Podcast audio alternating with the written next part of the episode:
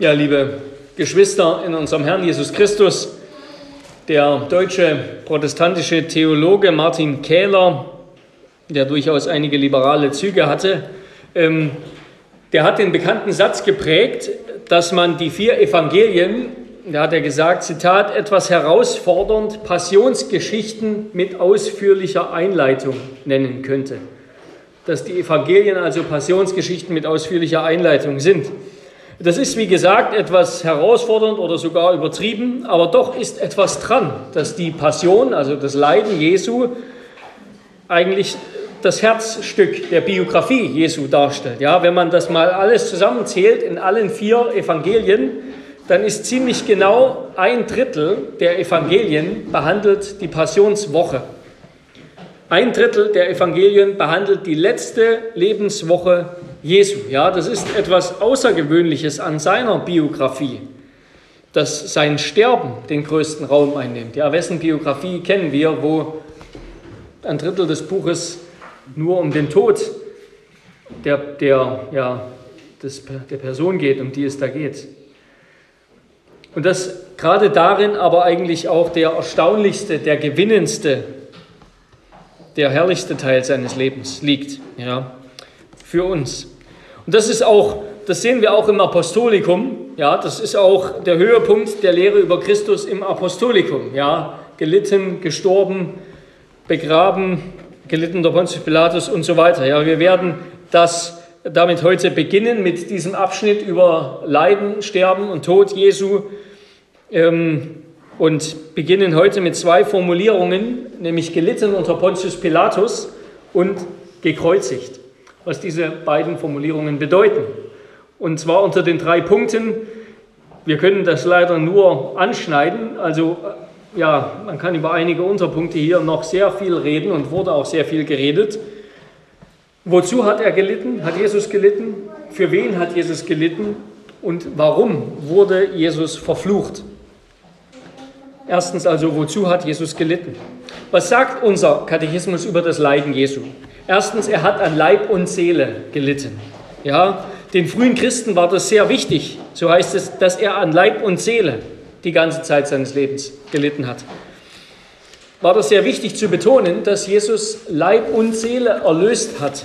Es gab einige, nur mal so zum Wiedervergessen, Apollinaris von Laodicea, das war ein ähm, Apollinaris von Laodicea, das war ein, ein Lehrer in der frühen Kirche, der gemeint hat, Jesus hatte nur einen menschlichen Leib und die Stelle der Seele im Menschen mit Verstand und Wille und Gefühlen, die hat sozusagen der, die göttliche Person eingenommen. Also er hatte nur einen menschlichen Leib, aber alles Innerliche, das Seelenleben war quasi der göttliche Logos. Aber das, das wurde verworfen. Darum heißt es zum Beispiel im Athanasianum, dass Christus vollkommener Gott und vollkommener Mensch ist, bestehend aus einer vernunftbegabten Seele und menschlichem Fleisch.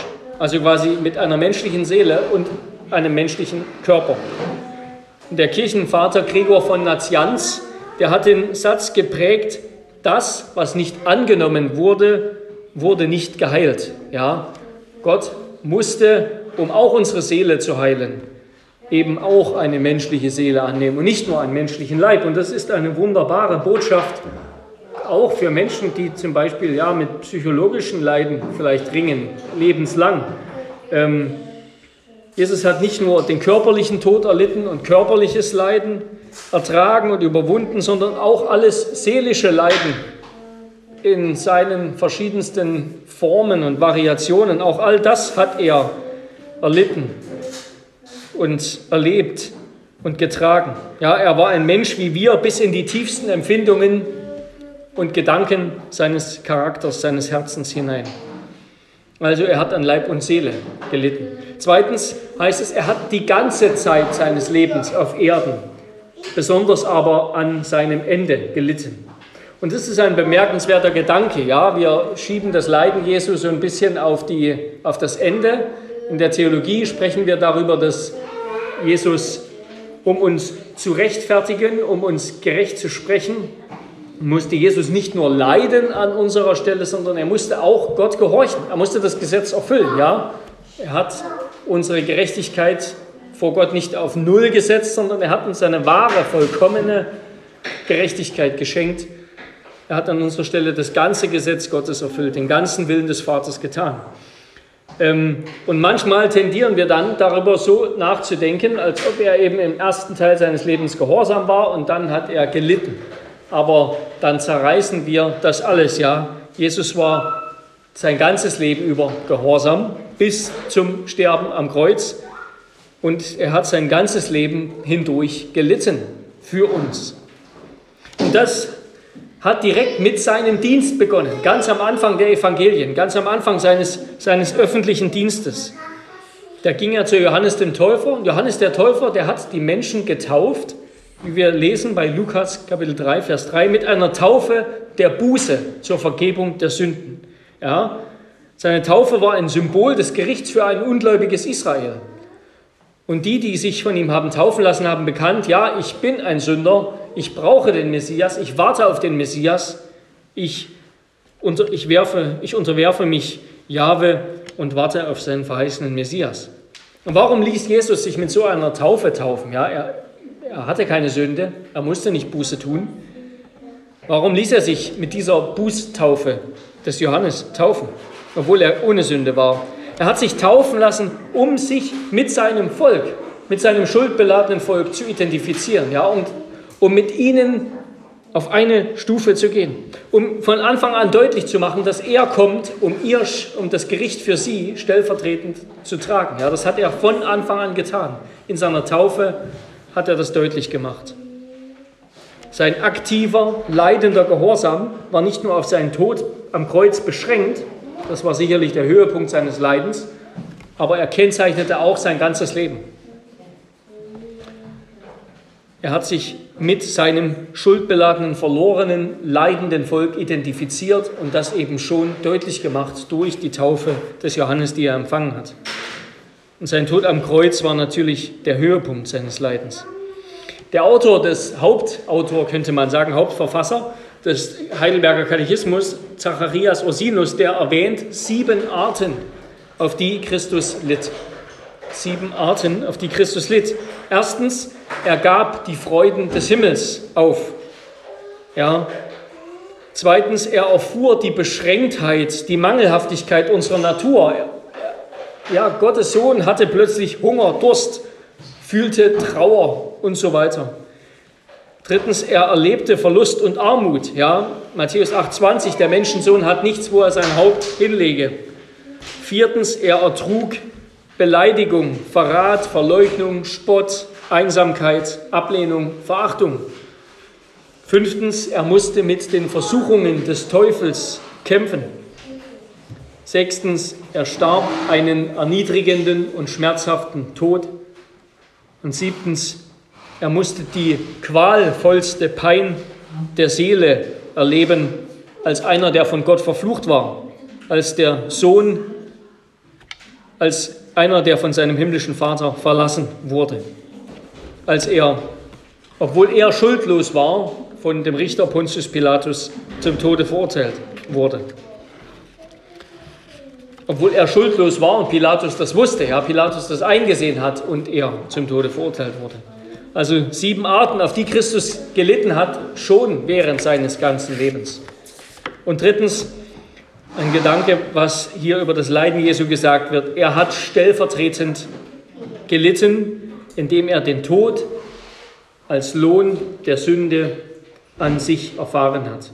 Ja, so, also auf diese Weise heißt es in Frage 37, hat er mit seinem Leiden als dem einmaligen Sühnopfer unseren Leib und unsere Seele von der ewigen Verdammnis erlöst und uns Gottes Gnade, Gerechtigkeit und ewiges Leben erworben. Die ewige Verdammnis als Lohn der Sünde. Ja.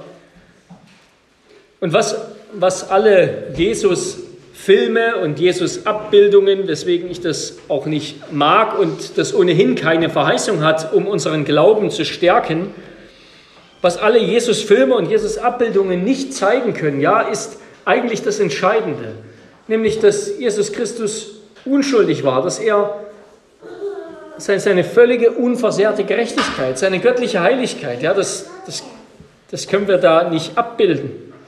Wir können auch seine überragende Liebe zu uns, zu den Menschen, zu seinen Jüngern nicht abbilden.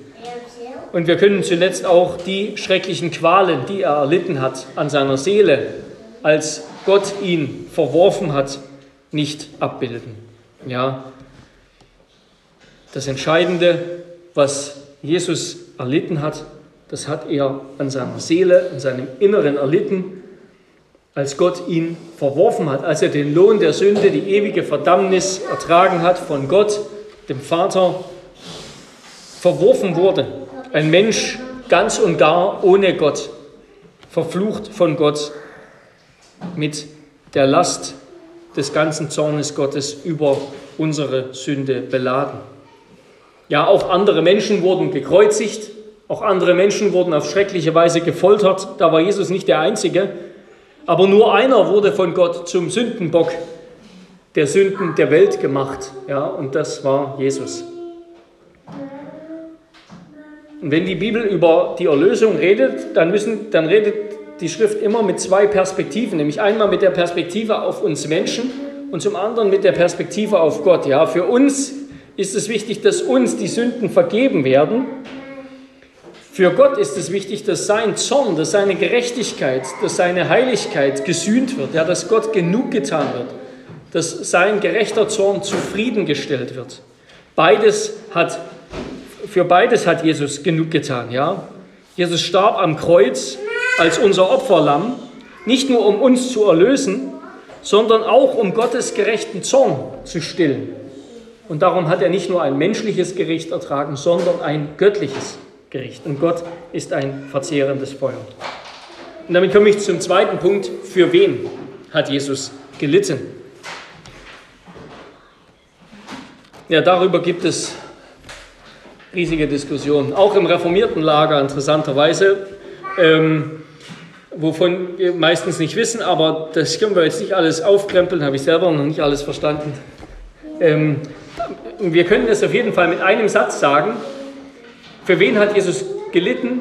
Genügend für alle, wirksam für einige. Das ist ein Satz, der in der Theologie, also schon in der mittelalterlichen Theologie verwendet wurde und dem dann auch die Reformierten alle zugestimmt haben. Wir werden gleich noch sehen, dass der auch in der Dortrechter Lehrregel vorkommt. Genügend für alle, wirksam für einige. Und wir unterscheiden dabei zwischen der, der Suffizienz, sagt man, also der Zulänglichkeit, der Hinlänglichkeit seines Leidens, also dass es ausreicht, und der Effizienz, das heißt der Wirksamkeit seines Leidens, was es also tatsächlich ausrichtet. Wenn wir sagen, dass, wenn wir sagen, dass Jesu Opfer genügend war für alle Menschen, dann meinen wir damit, dass Jesus nicht hätte zwei oder dreimal kommen oder sterben müssen, um alle zu erretten. Ja, an einer Stelle sagt ein Autor, dass es sein Tod genügend war, um alle Welten alle Sünden aller Welten auszusühnen. Der Tod Jesu, so wie er war, war ausreichend, um alle Menschen zu erlösen. Jesus hätte nicht anders sterben müssen. Er hätte nicht irgendwie anders leiden müssen. Ja, wenn wir ein bisschen mehr auch darüber nachdenken, Sünde und Gerechtigkeit ist am Ende kein Zahlenspiel. Ja, eine einzige Sünde reicht, um das ganze Menschengeschlecht in Ewigkeit zu verdammen. Und so reicht auch die eine gerechte Tat Jesu um alle zu erlösen. Ja, Sünde ist kein Zahlenspiel und Gerechtigkeit auch nicht. Das, was Jesus getan hat, was er erlitten hat, reicht aus, um alle zu erlösen. Denn größeres Leiden, eine größere Strafe als das, was er ertragen hat, als er zum Opfer wurde, gibt es nicht. Ja, größeres Leiden gibt es nicht. Genau das meint auch der Katechismus, wenn es da heißt bei uns in Frage 37, dass Jesus den Zorn Gottes über die Sünde des ganzen Menschengeschlechts getragen hat. Und in der Dordrechter Lehrregel, im zweiten Lehrstück, Artikel 3, heißt es, da bekennen wir, dieser Tod des Sohnes Gottes ist das einzige und vollkommenste Opfer und Genugtuung für die Sünden, unendlich an Kraft und Wert überflüssig genügend, die Sünden der ganzen Welt zu sühnen. Also Jesu Tod war dem Verbrechen Adams und der göttlichen Forderung nach Strafe vollkommen angemessen und ausreichend, um alle Menschen zu erlösen.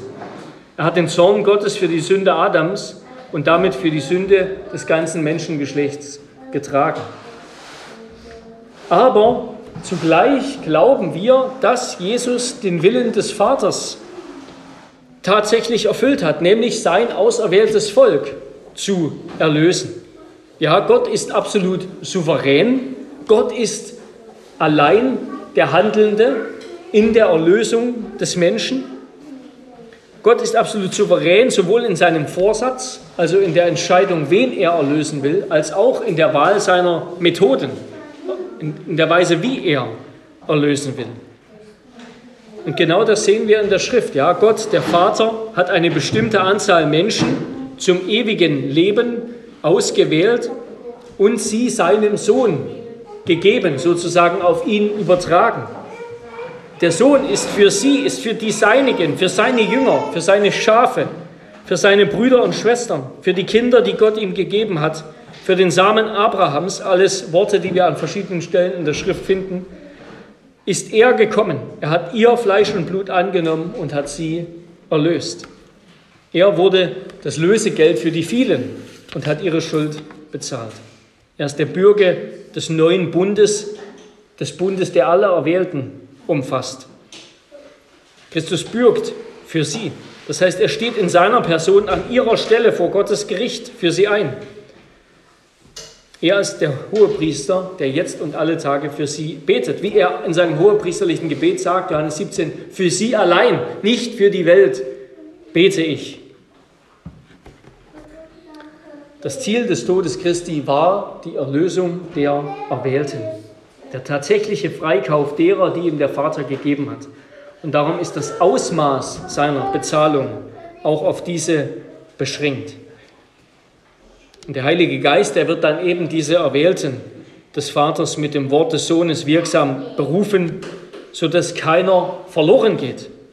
Er wird sie durch die Verheißung des Sohnes und durch die Kraft seines Todes und seiner Auferstehung durch alle Anfechtungen hindurch bewahren. Er wird uns bewahren, ja. Der Heilige Geist wird uns bewahren, dass kein Gläubiger verloren geht, dass jeder ankommt in Gottes Ewigkeit. Der dreieinige Gott, Vater, Sohn und Heiliger Geist wirkt in seiner Souveränität sein Heilswerk, sodass wir vollkommene Gewissheit haben dürfen, dass unser Heil, dass unser Leben, dass unser, unser ewiges Leben gegründet ist auf dem barmherzigen und doch felsenfesten dem gnädigen und doch souveränen Ratschluss Gottes. Ja. Und da mag sich natürlich die Frage ergeben, bin ich auserwählt? Und die Frage, ob du auserwählt bist, die Antwort auf die Frage, ob du auserwählt bist, lautet, schau auf Jesus. Schau auf das, was Gott offenbart hat. Ja? Deuteronomium, ich glaube 29, 28, das, was verborgen ist, das ist für Gott. Aber das, was Gott offenbart hat, das ist für uns, dass wir es tun, dass wir es wissen. Ja?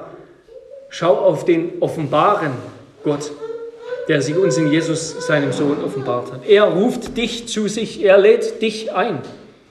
Er freut sich, wenn du kommst und keiner liebt dich mehr als er. Eine wunderbare Aussage in unserem niederländischen Glaubensbekenntnis, dass niemand uns mehr liebt als unser Herr Jesus Christus. Schau auf ihn, ja, der ruft, kommt her zu mir, alle, die ihr mühselig und beladen seid, so will ich euch erquicken. Er ist zugleich, er, der uns einlädt, zu ihm zu kommen, wenn wir mühselig und beladen sind. Er ist es zugleich, der der souveräne Retter ist, ja, dem alles von seinem Vater übergeben worden ist, sodass niemand den Sohn erkennt als nur der Vater und niemand den Vater erkennt als nur der Sohn und der, welchem der Sohn es offenbaren will. Matthäus 11, 27 bis 28. Also auf diese Frage, für wen hat Jesus gelitten, möchte ich abschließend antworten mit der Dortrechter Lehrregel, Lehrstück 2, Artikel 8. Da heißt es, das ist ein wunderbarer Absatz, auch über unsere Heilsgewissheit, wie ich gerade schon vorgetragen habe. Es war der völlig freie Entschluss Gottes des Vaters, sein gnädiger Wille und seine Absicht, die belebende und rettende Kraft des kostbaren Todes seines Sohnes an allen Erwählten zu erweisen. Ihnen allein schenkt er den Glauben, der rechtfertigt. Sie führt er unfehlbar zum Heil. Das bedeutet, Gott wollte, dass Christus durch das Blut des Kreuzes, mit dem er den neuen Bund besiegelte, aus allen Völkern, Stämmen, Geschlechtern und Sprachen all diejenigen und sie allein wirksam erlöst, die von Ewigkeit zum Heil erwählt und der Vater ihm gegeben hat. Gott wollte, dass Christus ihnen den Glauben schenkt, den er ihnen zusammen mit den anderen heilbringenden Gaben durch seinen Tod erwarb. Er wollte auch, dass Christus sie von allen Sünden, sowohl von der Erbsünde als auch von tatsächlich begangenen Sünden, reinigt durch sein Blut. Schließlich wollte er, dass Christus sie bis zum Ende treu behütet und eines Tages frei von allen Flecken und Mängeln herrlich vor sein Angesicht bringt. Ja, Christus ist gekommen, um den Willen Gottes, die Erlösung seines Volkes vollkommen zu vollbringen. Und damit zum dritten Punkt, warum wurde Jesus verflucht? Zu dieser Frage 39 bedeutet es mehr, dass er gekreuzigt wurde, als wenn er eines anderen Todes gestorben wäre. Ja, denn dadurch bin ich gewiss, dass er den Fluch, der auf mir lag, auf sich genommen hat, weil der Tod am Kreuz von Gott verflucht war. Der Tod am Kreuz oder wie es in Deuteronomium 21, 23 und Galater 3, 13 heißt, der Tod am Holz. Warum ist der Tod am Holz von Gott verflucht gewesen? Friedrich Adolf Lampe, er schreibt in einem Kommentar zum Heidelberger, eigentlich hat er einen Katechismus zum Katechismus geschrieben quasi, aber es ist sehr hilfreich, weil man sehr hilfreich, um den Heidelberger noch genauer zu verstehen. Er schreibt, warum war der Tod am Holz verflucht? Weil die erste Sünde am Holz begangen war. Ja, wir müssen, um das zu verstehen, warum hat Gott den Tod am Holz verflucht? Paulus zitiert in Galater 3,13 aus Deuteronomium 21, Christus aber hat uns erlöst von dem Fluch des Gesetzes, da er zum Fluch wurde für uns. Denn es steht geschrieben, verflucht ist jeder, der am Holz hängt. Deshalb mussten die dann auch abgenommen werden vor dem Sabbat und so weiter. Ja. Um das zu verstehen, müssen wir zurückgehen bis eigentlich in den Garten. Ja. Dort gab es die zwei Bäume, der Baum des Lebens, der Baum der Erkenntnis des Guten und Bösen. Adam hat gegen Gottes Gebot gesündigt und zwar eben im Zusammenhang mit dem Baum, ja, mit dem Baum der Erkenntnis. Und seitdem steht die ganze Welt unter dem Fluch Gottes.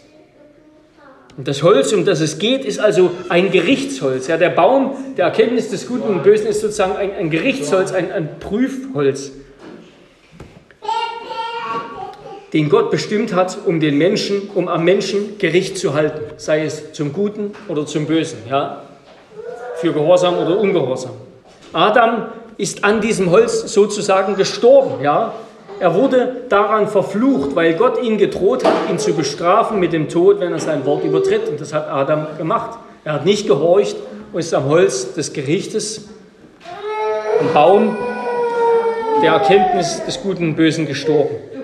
Christus ist dann als zweiter Adam an unserer Stelle am Holz gestorben und er wurde verflucht um den Fluch des Falles der Schöpfung an unserer Stelle zu ertragen.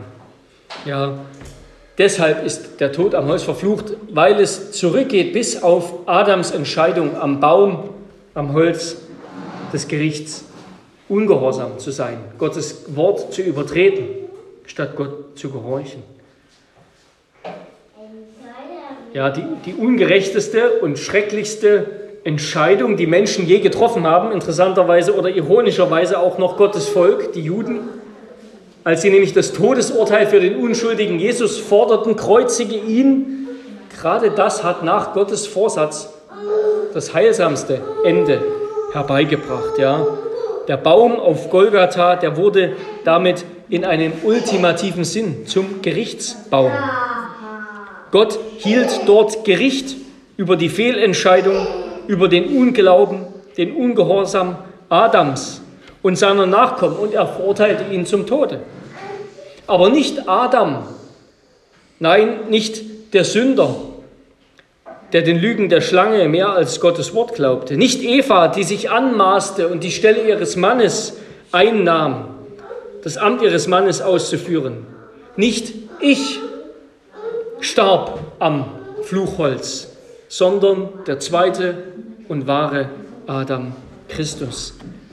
Er hing dort an unserer Stelle. Christus zahlte dort den Preis für Adams Ungehorsam. Er wurde bestraft für die menschliche Verachtung des göttlichen Wortes. Er litt wegen Evas Anmaßung.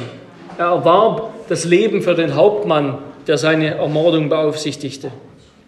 Ja, was der erste Adam unrechtmäßig begehrte, nämlich Gleichheit mit Gott, das hat der zweite Adam aus Liebe und Erbarmen aufgegeben, um uns wieder mit Gott zu versöhnen. Christus wurde zum Fluch an unserer Stelle. Er erlitt den Fluch und trug ihn ganz. Welch wunderbare, undenkbare, unermessliche Fülle der Liebe, der Treue, der Güte und Barmherzigkeit Gottes wir da sehen. Und wieder war es in einem Garten, ja.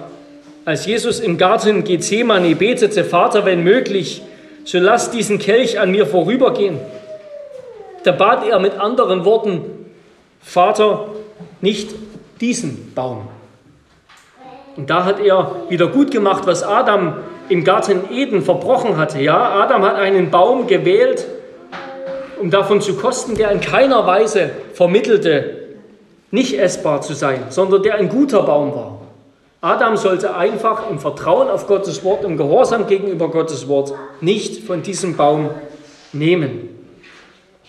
Auf der anderen Seite ist Christus und der Baum von dem er nahm. Ja, jeder Zweig und Ast dieses Baumes ruft uns zu, dass seine Frucht ungenießbar, bitter und todbringend ist.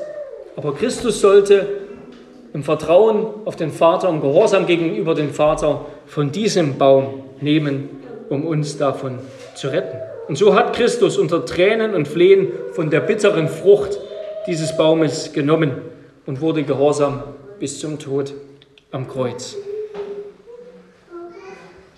Ja, und damit ist das Kreuz von Golgatha sowohl der wahre Baum der Erkenntnis als auch der wahre Baum des Lebens geworden. Der Baum,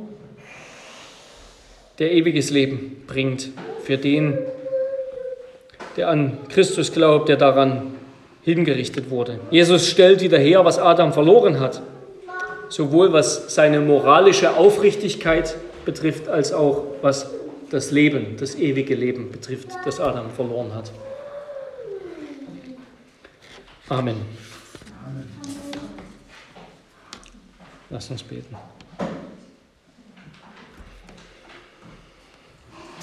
Ja, Herr, es ist uns, es muss uns immer wieder schier beinahe unbegreiflich sein,